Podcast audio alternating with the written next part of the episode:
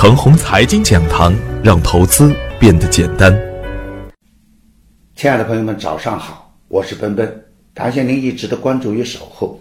我今天和大家分享的主题是“否极泰来，物极必反”。昨天的早盘，我给出的观点是，从短线的角度来看，本周影响股市有两大看点：一是本周四乐视网复牌，高悬在创业板头上的大利空就要落地了，而经过长期震荡下行的创业板或许能苦尽甘来。也就是说啊，乐视网复牌以后，创业板离底就不远了。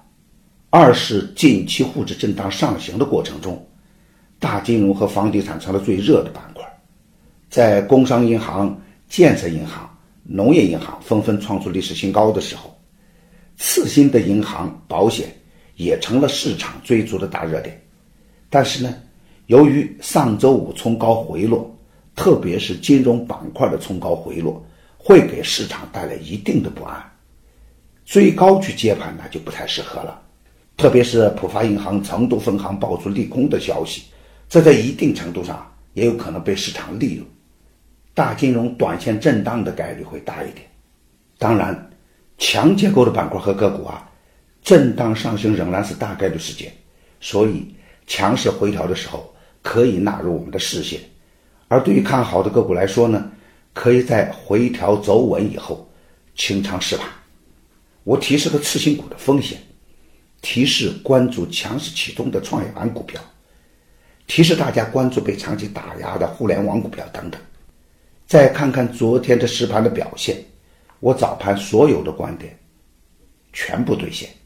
但是啊，瞬间出现这样的普涨格局，还是有点不适应，毕竟增量资金还不足。就算增量资金能持续的流入，也不可能维持当前这样普涨的局面。也就是说啊，虽然新的热点还没有完全的暴露出来，那只是迟早的事。局部的牛市格局不会发生根本的改变，只是板块的强弱会切换，个股的强弱呢也会切换。否极泰来，物极必反。创业板的一根阳线改变了三观，超跌超卖的优质个股呢。还会尽情的表演，但是，创业板能否走出普涨的大格局呢？答案是否定的。创业板的持续力还有待市场本身给出答案。也就是说，昨天创业板的大涨还只能看成是事件的驱动，要彻底改变当前的弱势格局啊，还需要一个震荡蓄势的过程。这期间呢，一定有优质的个股率先启动。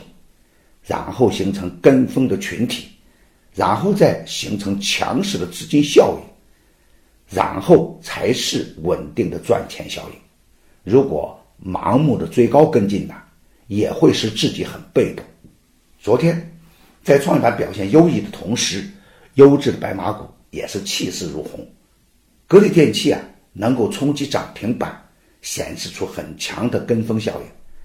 那我的观点是，高位的白马股。就不要再去跟风了，而上升通道中的趋势稳定的二线蓝筹、资源类的股票、房地产、创业板中有板块和业绩支撑的个股，可以高看一眼。也就是说，创业板虽然反转，但是跟踪个股的时候一定要明辨，业绩差、量能差的个股一定要离远一点。而创业板中啊，底部多头形成的个股，回调就是很好的买点。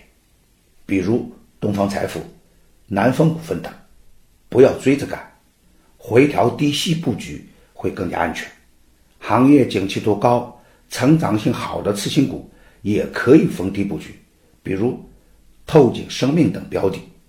大盘还会是一个震荡向上的大格局，看好的个股回调更具有投资的意义。我的观点只是我个人的观点，盘中所点评的个股呢？只为说明我的观点，不构成推荐。